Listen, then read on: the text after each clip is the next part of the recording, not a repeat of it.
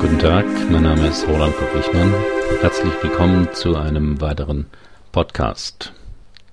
Das Thema heute ist ein ernstes Thema mit dem Titel Welche Folgen hat es, als Kind geschlagen worden zu sein?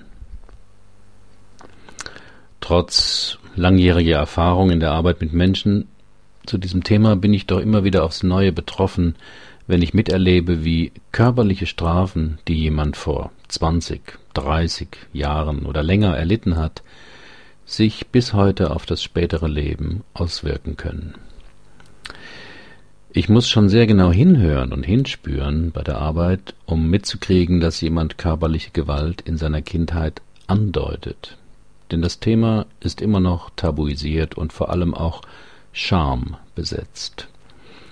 Doch wenn jemand beim Schildern seiner Biografie erwähnt, dass es zu Hause streng zuging oder der Vater ziemlich autoritär war oder die Mutter keinen Widerspruch duldete, werde ich meist hellhörig und frage nach, was der Betreffende damit meint.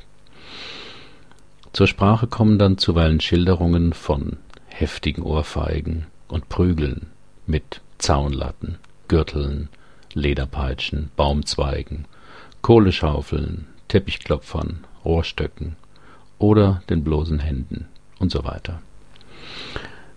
Der Zeitpunkt der Prügel ist oft unvorhersehbar. Wenn ein Elternteil schlecht drauf war, wenn man nicht schnell genug weg war oder regelmäßig am Samstagabend als gefürchtetes Wochenendritual. Ich frage auch immer nach, bis zu welchem Lebensalter geschlagen wurde und wie es aufhörte. Dabei erfahre ich, dass es meist in der Pubertät aufhört, bei manchen aber auch erst mit 18, 19 Jahren, als sie sich entschlossen auszuziehen. Manchmal hört der Elternteil von selbst auf, zuweilen auch nur durch die handfeste Drohung des Jugendlichen. Meist werden Jungen, speziell die Ältesten, am meisten geschlagen, aber auch viele Mädchen. Wie gehen nun Erwachsene mit der Erinnerung an Schläge in ihrer Kindheit um? Eine häufige Form ist die Bagatellisierung. Zumeist erkennbar an der Schlussfolgerung, das hat mir aber nicht geschadet. Ich verstehe diesen Satz immer als den Versuch, den Konflikt zu lösen zwischen dem guten Bild, das man von den Eltern hat, und den Szenen, wo man geschlagen wurde. Häufig ist auch die Verdrängung. Immer wieder berichten mir Menschen, dass sie an die ersten acht oder zehn Jahre ihrer Kindheit keinerlei Erinnerung haben. Kein Bild, kein Gefühl, nichts. Erst im Rahmen der gemeinsamen Arbeit kommt manchmal ein Stück schmerzlicher Erinnerung wieder zurück. Welche Folgen haben nun Schläge in der Kindheit auf einen Erwachsenen? Die Folgen sind mannigfach. Ich will hier nur einige der Konsequenzen und Entscheidungen nennen, die mir bei meiner Arbeit mit Menschen begegnet sind zu diesem Thema. Eine Folge kann sein Angst und Vertrauensverlust in Beziehungen. Als Kind geschlagen zu werden, ist immer eine Situation, wo das Kind unbewusst Entscheidungen trifft, wo es auf schmerzhafte Weise lernt, wie es in Beziehungen zugehen kann, dass es um Macht geht, dass man dem anderen, dem man vertraut hat, eben nicht trauen kann, dass gleich wieder etwas passieren kann, Mögliche Folgen sind auch Gefühle des Ausgeliefertseins, der Hilflosigkeit, des Verlassenseins, das man als Erwachsener immer wieder erlebt. Eine zweite Folge sind beschränkte Konfliktlösungsmöglichkeiten als Erwachsener. Wer geschlagen wird, fühlt sich hilflos und gedemütigt. Um damit in Zukunft umzugehen, gibt es nur wenige Strategien. Die eine ist, sich fortan zu unterwerfen und den vermeintlich Stärkeren heimlich zu verachten. Eine andere ist, sich zu schwören, dass einem so etwas später im Leben nie wieder passieren wird. Und zwar, indem man selbst stark und mächtig wird. Eine dritte Folge für Erwachsene, die als Kind geschlagen wurden, sind Probleme in der Identitätsentwicklung. In Seminaren treffe ich hin und wieder auf ganz sanfte Männer, die verständnis- und rücksichtsvoll sind, nie laut werden. Einerseits angenehme Personen, aber auch ein großes Stück aggressionsgehemmt. Oft fühlen diese Menschen selbst, dass ihnen eine größere Portion Männlichkeit fehlt. Wenn man dann in der Biografie forscht, was der Grund dafür sein könnte, graben wir zuweilen gemeinsame heftige Prügelerfahrungen aus. Frage ich dann, wie das Nicht-Mann-Sein und diese Erinnerungen zusammenhängen, hört man manchmal den einleuchtenden Satz Nur Männer schlagen. Oder Ich wollte nie so werden wie mein Vater.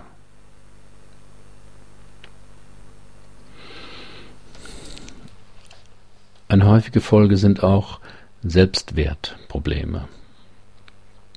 Wer geschlagen wird als Kind, erlebt, dass dem anderen seine Gefühle, Überzeugungen oder Regeln wichtiger sind als die eigene Person. Als Kind kann man noch schlecht unterscheiden zwischen sich und dem anderen, kann zum Beispiel schwer erkennen, dass Eltern zuweilen überfordert sind, was kein Freispruch für Schlagen ist. Meist sucht das Kind dann nach einem Grund für die Züchtigung, vor allem wenn der schlagende Elternteil sich nicht entschuldigt und die Verantwortung für sein Ausrasten dem Kind zuschiebt. Dann sucht man als Kind die Schuld bei sich selbst, weil man zu frech war oder Widerworte gab, sind dann häufige Erklärungen, weil man schlecht in der Schule ist oder weil man überhaupt auf der Welt ist. Eine weitere Folge können sein, Abgrenzungsprobleme. Wer als Kind geschlagen wird, erlebt eine massive Grenzverletzung und hat in der Folge oft Probleme, sich als Erwachsener angemessen abzugrenzen, also Nein zu sagen, es anderen nicht immer recht zu machen, auch mal andere zu enttäuschen und so weiter. Auch die eigenen Grenzen überhaupt zu spüren zu respektieren und flexibel damit umzugehen, kann schwierig sein. Oft zeigen sich die Folgen von Prügeln in der Kindheit in Probleme mit eigenen Kindern. Wer Gewalt als Mittel der Erziehung erlebt hat, spürt manchmal die Tendenz, sich auch so zu verhalten. Diese Gefahr ist umso größer, je weniger man sich mit dem eigenen geschlagen werden und den dabei erlebten Gefühlen auseinandergesetzt hat. Manche streichen ihren Wunsch nach eigenen Kindern auch ganz, aus Angst, sich in schwierigen Situationen nicht im Griff zu haben und ebenso zum Schläger zu werden. Eine weitere Folge kann sein unkontrollierbare Aggressivität. Als geschlagenes Kind erlebt man auch, neben der Hilflosigkeit, eine enorme Wut und einen Zorn, doch müssen diese heftigen Affekte natürlich unterdrückt und verdrängt werden. Doch unterdrückte Gefühle verschwinden nicht. Oft bahnen sie sich einen Weg in zerstörerischen Aktionen gegen andere, Stichwort Kriminalität, oder gegen sich selbst in Form von Autoaggression, Suizid, Drogenmissbrauch. Was kann man tun? Darauf gibt es, Sie ahnen es schon, keine schnelle Antwort. Aber allgemein kann ich sagen, dass das Bewusstmachen des Erlebten im Gegensatz zum Verdrängen oder Bagatellisieren ein erster wichtiger Schritt ist. Schon allein damit kommt man ein Stück aus der Kindheitstrance heraus, da man den eigenen erlebten Schmerz zum ersten Mal wichtiger nimmt als das Motiv der Eltern oder die heilige Fassade des Was sollen denn die anderen Leute denken? In weiteren Schritten kann man sich mit den schmerzlichen Erlebnissen auseinandersetzen. In einzelnen Fällen ist es möglich, mit den realen Eltern ein klärendes Gespräch darüber zu führen.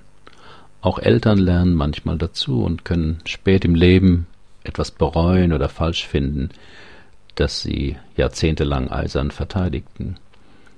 Aber oft trifft man auch auf erneutes Unverständnis und eine Wand der Ignoranz, nach dem Motto Das bildest du dir doch alles ein.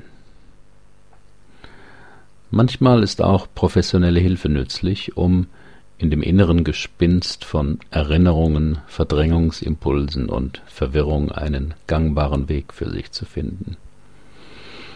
Letztlich aktiv zu werden im Sinne eines gut für sich Sorgens ist auf jeden Fall besser, als weiter im Leben in der Opferposition des geschlagenen Kindes zu verharren. Wenn Sie dieses Thema weiter interessiert, auf meinem Blog gibt es eine sehr engagierte Diskussion von Befürwortern und Gegnern, was das Schlagen von Kindern angeht. Vielen Dank für Ihre Aufmerksamkeit. Bis zum nächsten Mal.